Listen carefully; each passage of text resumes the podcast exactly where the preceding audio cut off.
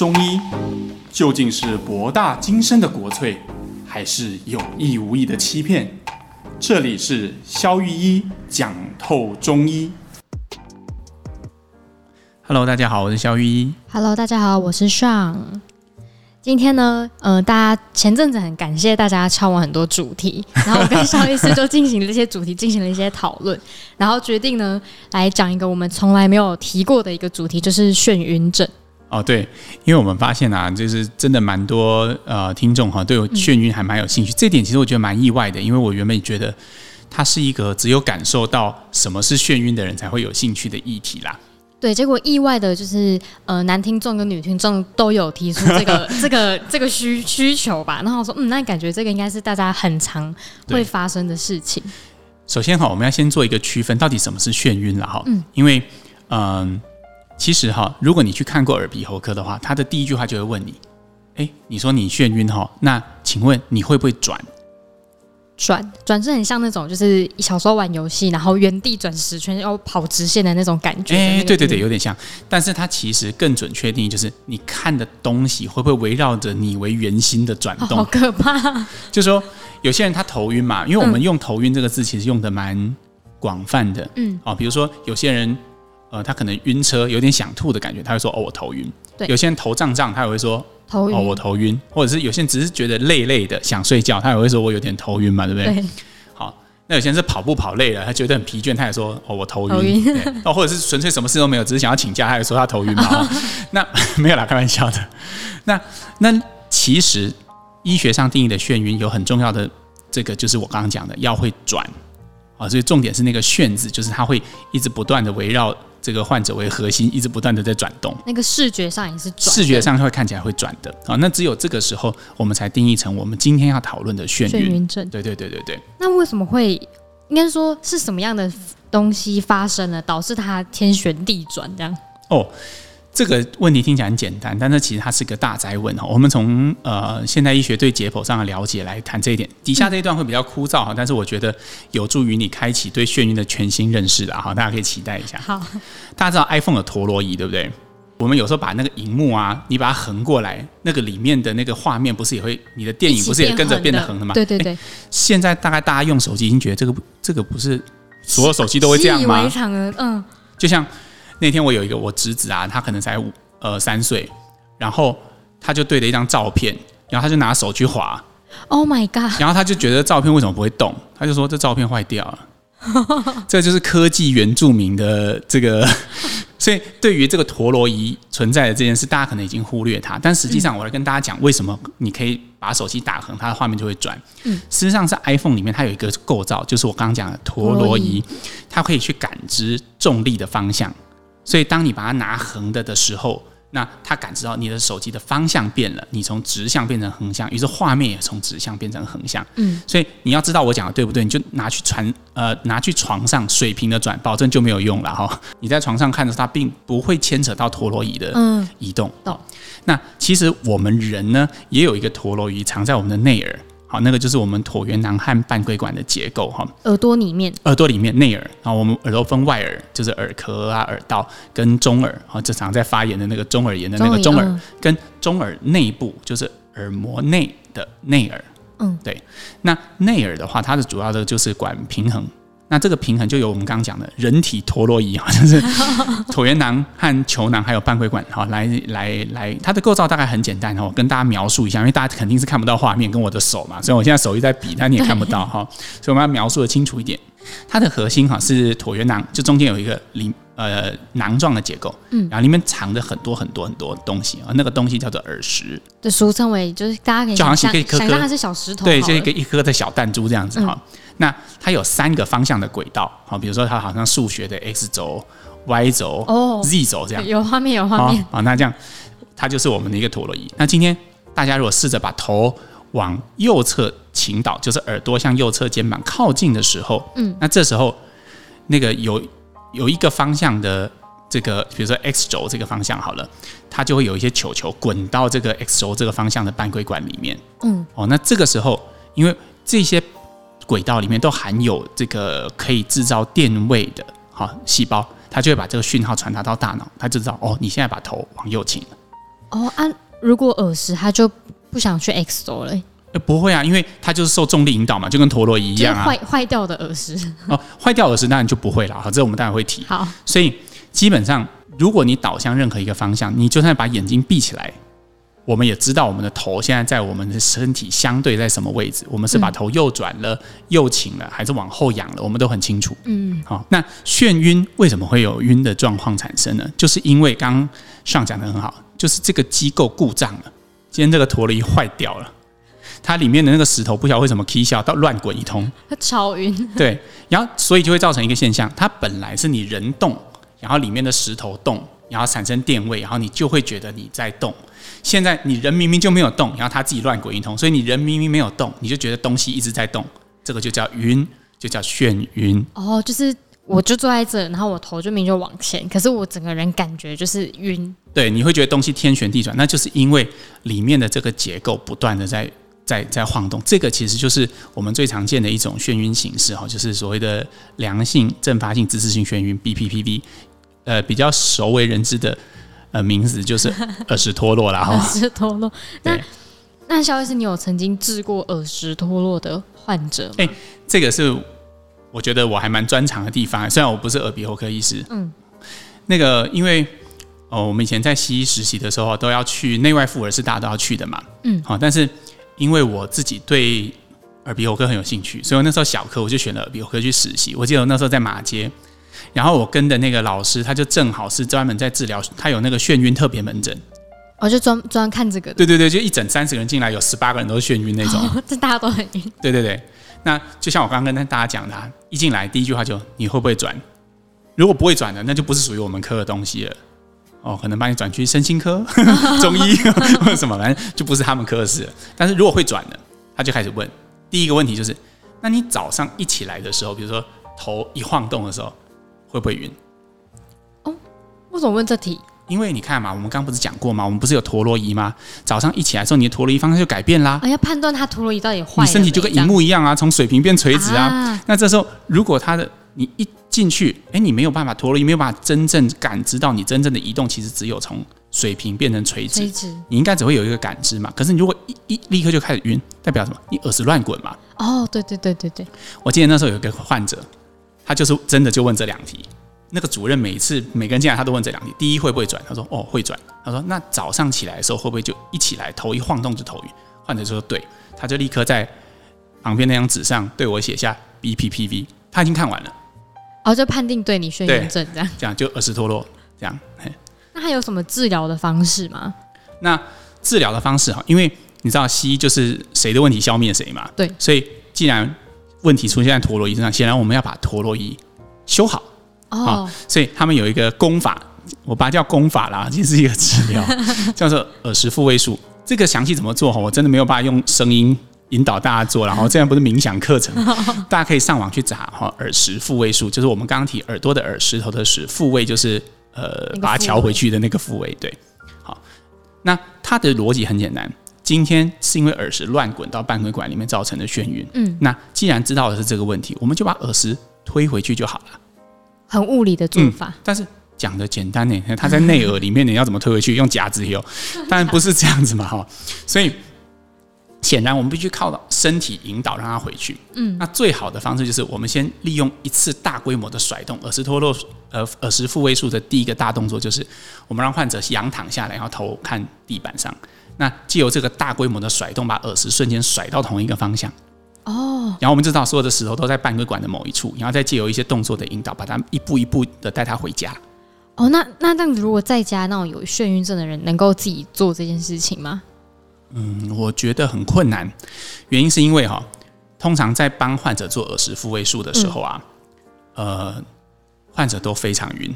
你要想，哎，我们等于是强迫他把耳石丢到半规管同一边，他在倒下来的那个瞬间，我们对我们医生怎么知道我们有没有做对事情？就是在他倒下来的那个瞬间，我们要观察两件事：第一，问他是不是很晕。他就说很晕，对，代表耳石有动嘛，因为我们就是要瞧耳石，你耳石没动就不会晕呐，耳石一动起来就会晕，所以第一有没有晕，第二就看他的眼睛。为什么只看眼睛？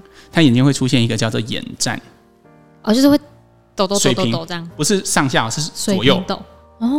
因为你看哈，我们的头的位置跟我们的眼睛，它其实是有一定程度的关系的哈。比如说，我现在如果我的眼我的专注点如果不变，比如我都看着上录音的时候，那我的头如果往左侧转，你就会发现我的眼睛跑来右边嘛。对。但是你要想，那是因为我现在是陀螺仪正常。那如果陀螺仪不正常呢？它就是左右一直乱滚，那眼睛会左右一直乱站。哦。所以就是两个判断点，就是看治疗第一步有没有做对。对。那如果一旦你看到哦，患者说哦，萧医师不行了，好晕好晕，你就跟他说啊，忍耐一下啊，要看到他眼睛有在动啊，那就没错了。我们就借由一步一步的引导哈，带他的耳石回到椭圆囊里面，带他回家。哦。好，那回家之后，患者起来就不晕喽，非常神奇，因为解决了嘛。嗯。敌人消灭，任务结束，是吗？不是。因为通常你会掉出来是有原因的，哦，也是呀，他突然就掉出来。对啊，那为什么别人不会掉出来，你会掉出来？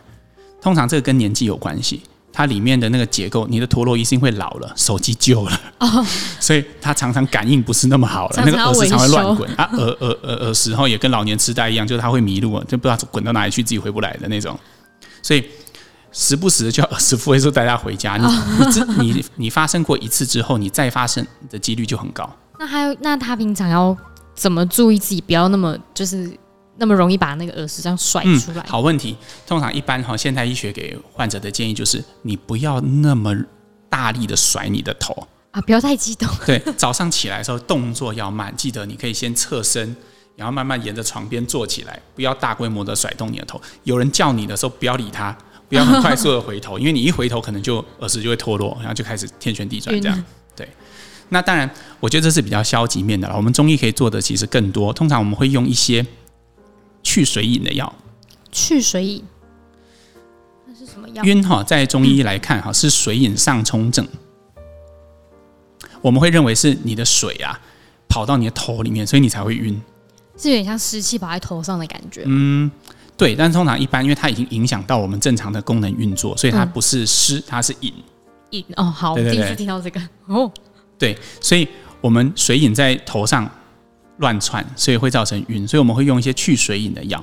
这个对于呃耳石脱落缓解期，就是它不是正在晕。我跟你讲，正在晕还是耳石脱落术最有效，吃什么药都救不了你哈。先带耳石回家再说哈。那等到耳石都回家了，平常哎他怎么样把它安顿在家，那就靠去水饮的药，哎，大概是这样。对对对。那如哎，那小雨师，你曾经有什么晕眩的，就是经验吗？我不会晕眩晕，但是我很会晕车。你我很会晕车，你有？我超会晕车。那看来萧医师就是来台北看诊都应该蛮辛苦的。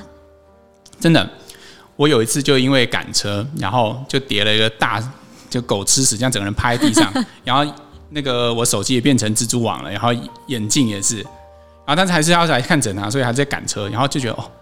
那天屋漏偏逢连夜雨，上车之后开始觉得怎么很想吐。然后你知道我们台湾高铁的那个服务真的超好，这真要表表扬他们一下。嗯，那个他推的那个餐车从我旁边经过的时候，那时候还没有那个疫情期间还有餐车啊。嗯，他就突然看我，他说：“先生你还好吗？你满脸发白。”我说：“嗯、呃，你可不可以给我束腰带？我很想吐。”后来我就被带到那个车厢和车厢中间，在那边吹风。可是我蛮好奇的，因为我以为晕车都是一定要可能像开什么九弯十八拐，一直甩一直甩才会很晕。但是原来等速度快速前进的车也会头晕哦。哦，上文这问题问的非常好。其实理论上哈，照我们刚刚那个陀螺仪的观念来说，嗯，晕车确实要比较颠簸嘛。对，对不对？确实也有人是这样嘛，比如坐船啊或什么比较碰到风浪的时候比较会晕嘛，因为你那时候你的这个。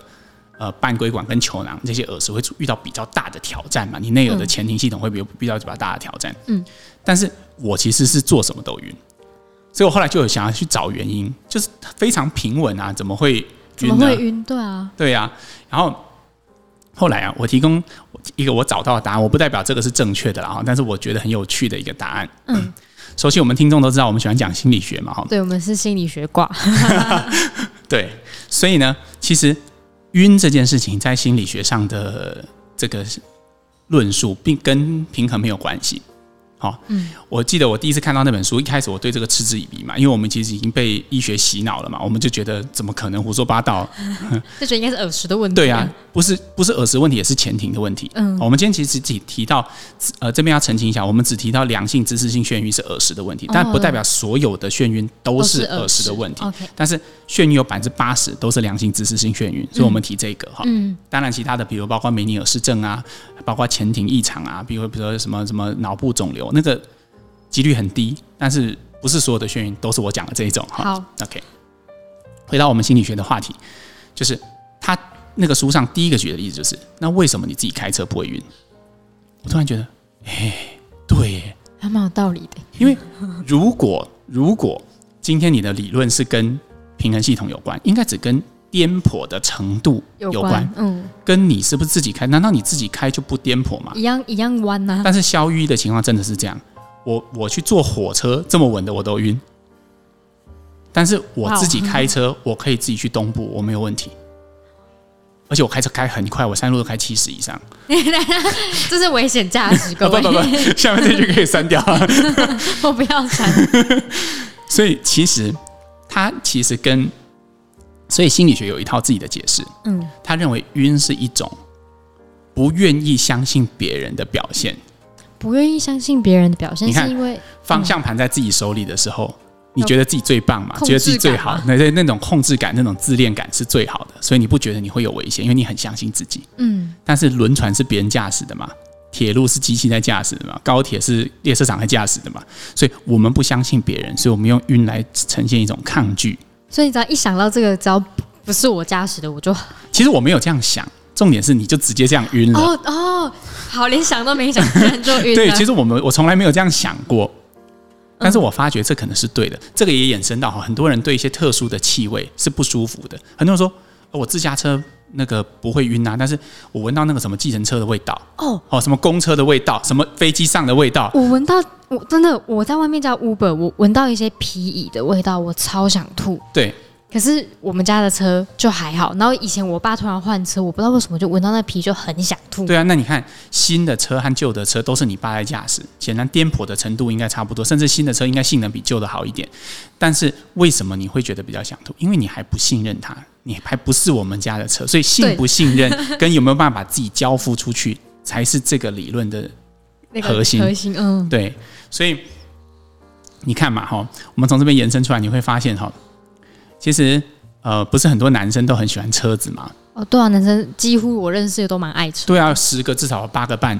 对，我认识只有一个人不喜欢，就是我们黄医师不喜欢车子。黄医师就是蛮特别的。对，其他的我认识的所有男生几乎都喜欢车子，而且从小哦，从四岁就开始玩玩具车嘛，就可以那种可以开的在家里撞来撞去的车子嘛。最神奇的事情是他爸妈也会很自动的会买车小车车给他玩。对啊。哎，你你你如果看小男孩在玩玩具车，你抢他的车子，你试试，他会吵，他会哭，他会跟你拼命啊！哈，对。那大一点呢？比如说，当这个男生交女朋友，他好不容易有一台自己新车，你要是他女朋友，你觉得他你很任性，你生他气，你甩他的车门，你试试看，他也会跟你翻脸。有，我知道男生会称呼他的车到什么？刚刚肖律师前面有跟我讲什么？小老婆，小老婆，对对对，对啊！你不觉得很奇怪吗？竟然会把一个无生物当成老婆，然后别人砸他车门，他会很不爽。哎，上车如果没有把它弄干净，他也会觉得很不开心。为什么？你有没有想过车子为什么对男生的意义这么大？是因为那种拥有感跟控制感比较高吗？对，其实从车子是一种控制感的象征，是一种自恋的外延。你看哈，这世界上大概没有任何东西像车子这么听话。你踩油门它就往前进，你踩刹车你要怎么开都可以。你这个弯你要从外面刹到里面，然后再立刻左转。只只有他会听你的，对，哎，连老婆都没有这么好控制。对哦，不，不是这个节目不能这样乱讲，这是公开节目哈。但是，所以男生对车子的迷恋是有其道理的，因为它是控制感和自恋的外延。而我常常觉得，男生其实是一种还蛮可怜也蛮可悲的生物了哈。反反正这句是萧御自己讲的。对，我们男生是一种很可怜、就是在旁边静静的听的生物哈，因为终其一生哈，我们都在追逐一种自恋和控制感。嗯，只是随着你的能力的长大，你的控制的东西越来越多，然后越来越多，然后越每一种都要比较。你看，男生对于没有竞争性的东西，其实没有什么太大的兴趣。就譬如说那些他们可能男生买表就要看那种超级无敌贵的什么，对啊，大家就在比啊，你的劳是什么什么什么哪一这个哪哪一支啊？我是没有在玩表了哈。嗯、那你的车是哪一款啊？然后再来就比谁的房子买在哪边啊？有多大间？有几平啊？他他们没有办法享受女生那种逛街，哎，买个一副五十块的耳环，今天买五五五副耳环可以搭配衣服啊，什么觉得很开心。嗯，是因为他们呃买他们对于。物质上的价值感是建立在于我能不能够控制跟彰彰显我自己 more better 的这件事情。对啊，你看车常常被用来竞速嘛。对对对对对。所以其实车子它除了是自己的控制感之外，它也代表了你可以开的比人家快，开的比人家好。嗯。你看，大部分人都觉得自己开车技术超好嘛，你敢讲男生开车技术不好？你试试看。对啊，所以。大部分都要开很快嘛。我突然想到，我妈，我们家出去玩的时候，我妈也会开车。然后，所以我妈可能会开车的人，对于自己被载的时候，还是会有种不安的体验。我不清楚。嗯、然后每次在在开车的时候，我妈都会指使我爸要怎么开，我爸都会超生气的。啊，一定是这样啊！我爸妈也是常常在那个，就是反正一定是两个人要吵，一一个人要走左边，一个要走右边嘛。我说好了，那看我们开导航，听导航机的好了，听中间的那一个。对啊，因为。其实每个人哈，尤其在很多人哈，他平常脾气看起来很好，嗯，但是在开车的时候，那脾气就会突然间压起来。哎，这种人也很多，比如说看看到别人乱开，有没有就开始骂脏话？可他平常是一个很温和的人。哦，有有有。因为什么？因为车子就是能给人这种原始的自恋和控制感，跟竞速还有竞争的那种动力，会完全的被引爆。所以哈，像我是衷心的建议你嘛，哈，因为大听众都知道你刚失恋嘛，对，下次选男朋友的时候啊，最好选一个不是这么爱车的哈。然后呃，开车的时候脾气很好的，不会骂脏话的。好，基本上。因为我们这个这个从这个观点看过去，就可以看到这个男生他的真实的潜意识的状态跟活动是什么了哈。哎，这个我觉得听那个女性听众们，大家也可以做记录一下。哦，但是我跟你讲，有一利哈，必有一弊。哦，怎么说？因为通常哈，竞争性强的男生，他通常最后的呃社会地位和社经地位就会比较高，因为这是他的动力使然嘛。嗯。嗯嗯，你为什么拿五万，我只拿三万？要比你强啊！所以我要拿到最，我一定要把它弄成弄到七八万啊！哎，七八万又往上一比，嗯，这个组长还秃头，又没有比我多厉害，他为什么可以领十五万？哦，就是会你一直想要比，你就会一直把自己弄得更好。那那我蛮好奇的，那肖医师，你的观点觉得女性的课题是什么？因为男性你觉得是自恋嘛？那你觉得女性的课题是什么？我觉得我自己的观察不代表所有的人哈，这一定要先想，免得到时候我们节目政治不正确啊，被贴标签哈，被女被女权主义跟左交盯上啊，不不不能讲这词。不要不要担心，因为我也是女性，我会我会我会保卫好。我觉得大部分女性哈的核心议题在人际哦。人际关系，你看哈，比如说我们举女生在职场做例子了哈，嗯，可能女生在职场她比较关心的是，诶，她的直接上级是谁？是她比较关心的，因为她会直接影响到我每天是不是老板是不是很很很难相处，是不是很机车，嗯，是不是讲话很难听，可能同事好不好相处？哦，就是一些。呃，感觉上的比较是他们在乎的重点。对对对，但可是可能一份很高兴的工作，可是如果这些条件没有办法满足的时候，女生会觉得痛苦，她会想要离职。哦。可是通常男生只比工作内容、钱，然后其他你不要跟我讲，其他可以屏蔽掉。对，你爱念念念你的，我没有差这样。哦。因为我觉得我自己是那种竞争性心态比较强烈的女生，所以我小时候不太比较不太能够感受有些女生为什么会。可能考试期间他还要处理很多情绪，我就觉得你去读书啊。哦，对啊，但是我我要讲一个我自己的观察了哈。我认为哈，不管你是男生还是女生哈，嗯，因为根据后台的数据，我们听众现在几乎好像女生多一点点的哈，对，女生多一点点，但是几乎是各半的哈。所以不管你是男生还是女生，往中间的道路靠拢一点啊，我觉得会帮助你的人格更完整，就有点像是。男生往人际靠拢一点，肖医师，你会觉得变什么？暖男呢、啊？我们刚刚不在聊这个词吗？对，我就是要让你讲出来。因为其实你看，如果男生永远都是竞争性，那就是屁孩嘛。你什么都要争到赢，什么都要他不行就用打的。哦、道理耶。对啊，那就是屁孩嘛。嗯。但是如果你能够适当的收敛你自己的竞争性，嗯，适当的收敛你自己的自恋，给予对方发言和尊重对方发言的空间，跟对方想法能够展示出来的空间，那别人就会觉得你很成熟。那你可以把你的竞争性留到你觉得你真的很需要的专业项目跟你发展的地方，那你的光和热就会集中在那个地方。嗯，但还是重点。对，我觉得这个是重点。那女生也是一样的，就像刚刚上讲的，那是上讲的，不是我说的。我我说的，就他很不明白，他以前为什么有些同学会，嗯。沉醉在情绪里面，没有办法准备考试。但我的体验上会觉得说，专注在我要的目标上的时候，达到结果的时候，我觉得那样的我是快乐的，就是会、嗯啊、就是成就另外一种成就感的来源啦。对啊，其实我觉得我们都需要向中间更靠近一点。对对对对，大家都在学习哈。好，那又到了我们的念留言时间。Okay, 好，好，我们现在来念 Podcast 的。这周真的是很感谢大家热烈的留言。来看本周的新留言，嗯、有一位听众留言说他想要了解中医美颜针的效果哦，这个完全就是我们诊所黄医师的专业的专业之一，对。然后呢，还有留言说跟心理有关的中医内容听听了之后，他觉得很受用，然后也会开始关注自己的内在情绪，然后改天会想要来看小医师的诊，这样子看起来哦，好哦，好哦，哎，那个。要特别感谢这位听众了哈，因为其实这个今天我们又不知不觉的聊到心理内容了。对，因为我跟上都是心理挂的人，我们对这个很有兴趣，所以有时候一些本来在脚本里面没有的心理内容，就会突然就插题到那边去这样子。然后关于美颜针哈，可以给这位观众一个承诺了哈，我会邀请黄医师来上我们的 podcast 来分享，呃，到底这个美颜针的原理啦，或者是说大家想要知道的事情这样。好的，那我们下一则留言是他留言是平易近人的中医节目，然后他写说他很喜欢听节目中用很浅显易懂的方式解释症状，然后也谢谢爽和肖医师用心制作节目，然后节目中爽提出的问题真的都是一般人会有的疑问，问得太好了。感谢。好 他是他在留言说，想请问中医对于关节旧伤在变天的时候会反复性的疼痛可以治疗吗？因为电疗热敷的效果并不显著，但看家人困扰很久，也替他们很担心。谢谢。这样。OK，关节痛这件事情哦，其实是蛮多人的困扰，甚至是酸痛了哈。这边提出一个观点，嗯，就是说换季会产生疼痛的理由哈，是因为你那边有旧伤。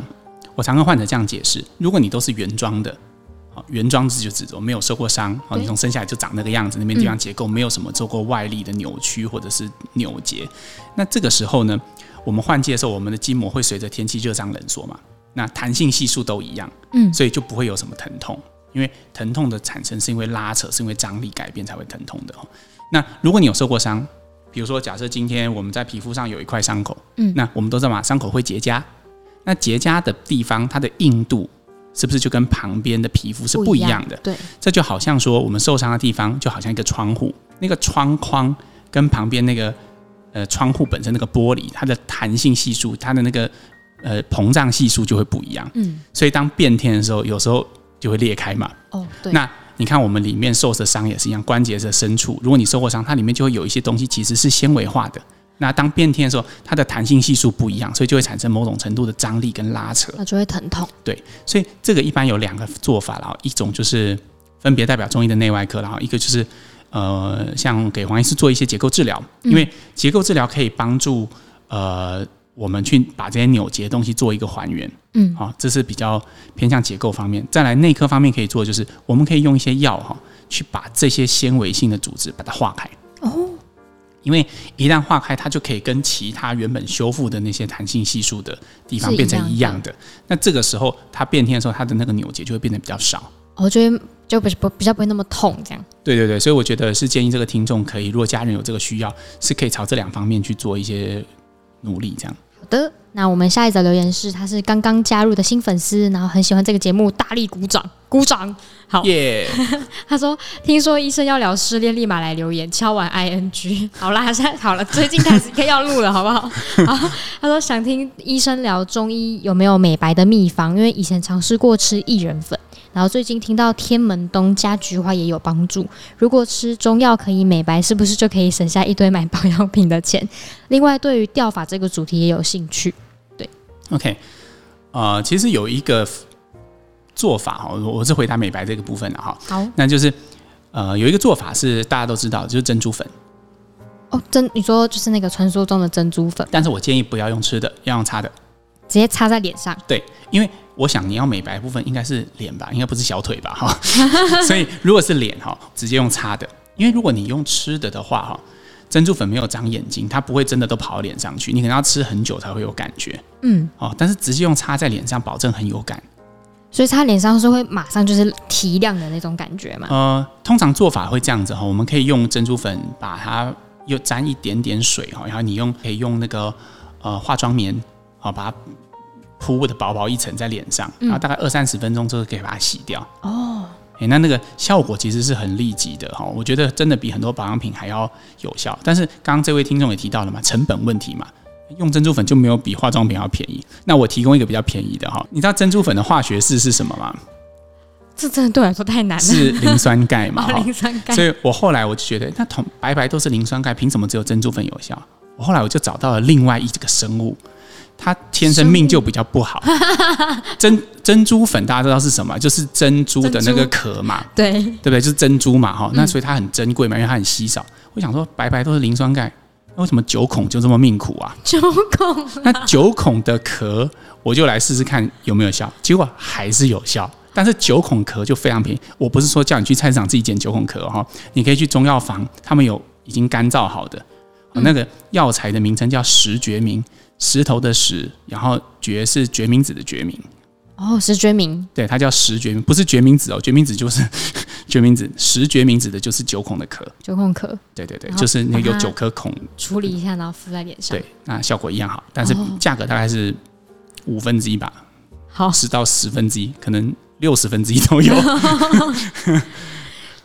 提供给大家可以去 给大家参考。去。我看看好，然后这边呢是肖医师 FB 的留言，他写说呢，嗯、呃，很喜欢听您的 Podcast，然后觉得中医讲解让人更了解中医，觉得很棒。然后他很喜欢那集如何为自己找中医师那集，确实他觉得中医师的讲解很重要，可以让病患了解自己的情况。然后他认为这样也可以让病患对于中医比较有信心，因为现在知道情况到哪里了。嗯嗯，太好了，谢谢这位观众的反馈。好，以上就是我们本周收到的新留言。嗯，太好了，我觉得我们的留言有逐渐越来越多的趋势。没错，大家可以就是持续敲碗这样子。对，让我们有做不完的这个 做不完的主题，主题太棒了，不然都觉得有点要黔驴技穷的感觉了。好，好吧，今天好，我们其实就只跟大家讨论了眩晕这件事情嘛。好，那我们讲了眩晕在现代医学里面最大的宗就是这个。BPPV 就是良性阵发性姿势性眩晕，就是耳石脱落，嗯、它是跟我们脑袋里面不是脑袋里面内耳里面装的陀螺仪坏掉有关，嗯，对不对哈？那所以大家好，平常要好好的 保养自己的陀螺仪了哈。那如果真的急性期发作，要去做耳石复位术，好，那缓解期的时候可以来找中医，啊，会缓解你那个发作。对，然后起床慢慢起来。对，那我们也提出了，哎，眩晕跟头晕有什么差别？那如果晕车的话，比如你跟小雨一样晕车的话，诶，有可能是你有哪些心理内容，你可以去做探索。好的，哦，OK，好，那我们今天就聊到这边喽，大家拜拜，拜拜。